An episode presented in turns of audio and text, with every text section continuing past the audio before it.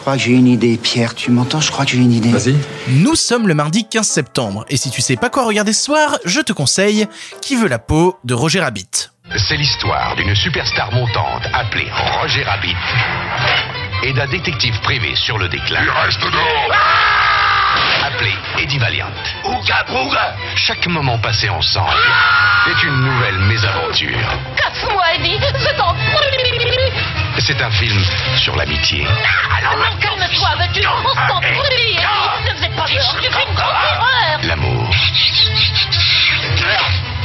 compassion Oui, bon, ben, je suis désolé de t'avoir tiré les oreilles. C'est mardi, mardi c'est le jour où je conseille des films pour toute la famille, pour petits et grands. Cet épisode sort un peu tard, j'en suis désolé, j'ai été pris sur beaucoup de choses aujourd'hui, mais j'avais très envie de vous parler d'un film qu'on montre plus assez aux gamins, je trouve, à savoir Qui veut la peau de Roger Rabbit, réalisé par Robert Zemeckis. Robert Zemeckis, c'est un réalisateur dont t'as forcément déjà vu un film, parce qu'il a fait énormément de choses devenues cultes aujourd'hui, notamment Forrest Gump, notamment les films Retour à le futur. C'est quelqu'un qui a été très très très productif dans les années 80 et les années 90 et qui a fourni pas mal de choses qu'on pourrait appeler des chefs-d'œuvre. On peut appeler ça des chefs-d'œuvre. Mais dans les années 80, il s'est attelé à un projet quelque peu complexe puisqu'il a voulu faire Qui veut la peau de Roger Rabbit, à savoir un film à la fois en animation et en prise de vue réelle. Et avant de revenir un petit peu sur ce principe-là, de quoi ça parle Roger Rabbit? Roger Rabbit, ça se passe dans un Los Angeles de 1947 où euh, on est dans un Los Angeles quelque peu complexe quand même puisque il y a à la fois des êtres humains et des toons issus de Toonville, une région qui est juste à côté d'Hollywood,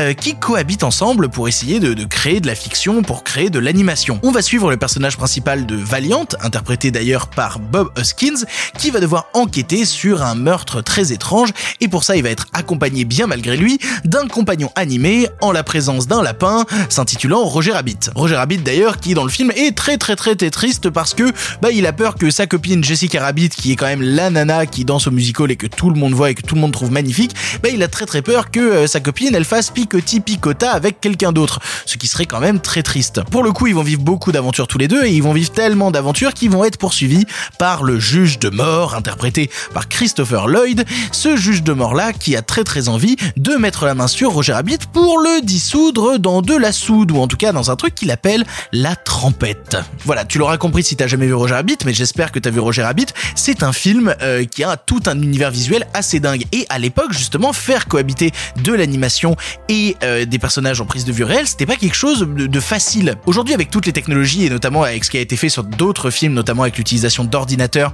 sur euh, Space Jam ou d'autres choses euh, plus récentes, et ben c'est c'est devenu quelque chose de beaucoup plus simple. Mais à l'époque c'était quand même tout un casse-tête, un casse-tête que les studios d'animation Disney s'étaient déjà mangé dans la tronche à l'époque où ils avaient essayé d'animer des choses, notamment avec euh, Mélodie du Sud ou euh, Mary Poppins ou d'autres choses de ce genre-là. Mais là c'était toute une galère où l'acteur principal devait d'abord jouer la scène avec une statue du lapin, puis après enlever la statue du lapin et rejouer la scène comme s'il était à côté de lui en se rappelant des positions de main qu'il avait fait dans la scène, quelque chose qui, a totalement compliqué la post-prod, qui a demandé à des tonnes de studios de bosser dessus, ça a été un enfer de production. Et pour le coup, quand on le regarde aujourd'hui, c'est un film qui a vraiment pas vieilli. En plus, il y a eu plusieurs remasterisations qui ont permis d'apporter à l'image un coup de neuf, quelque chose de vraiment beau.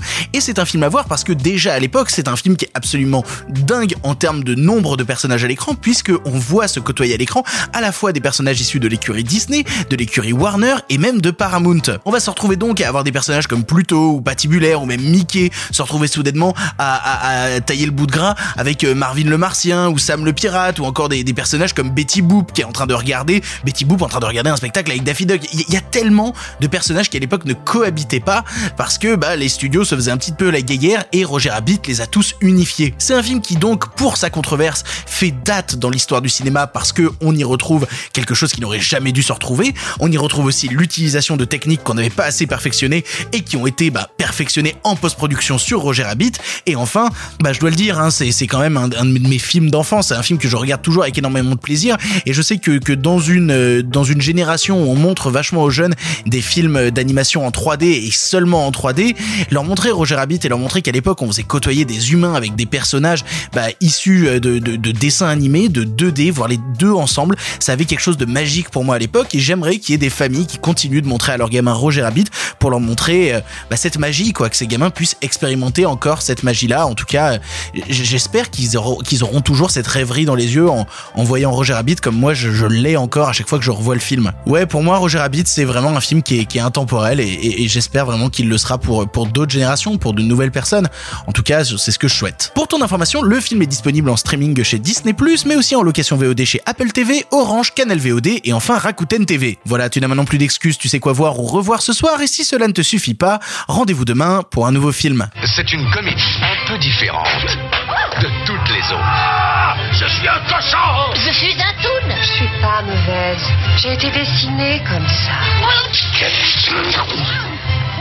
Dis-moi, Eddie, t'as un lapin sous le manteau ou c'est la joie de me revoir Touchstone Pictures et Steven Spielberg présentent un film de Robert Zemeckis. Nous, les toons, on fait des idioties, mais on n'est pas stupides. Qui veut la peau de Roger Rabbit?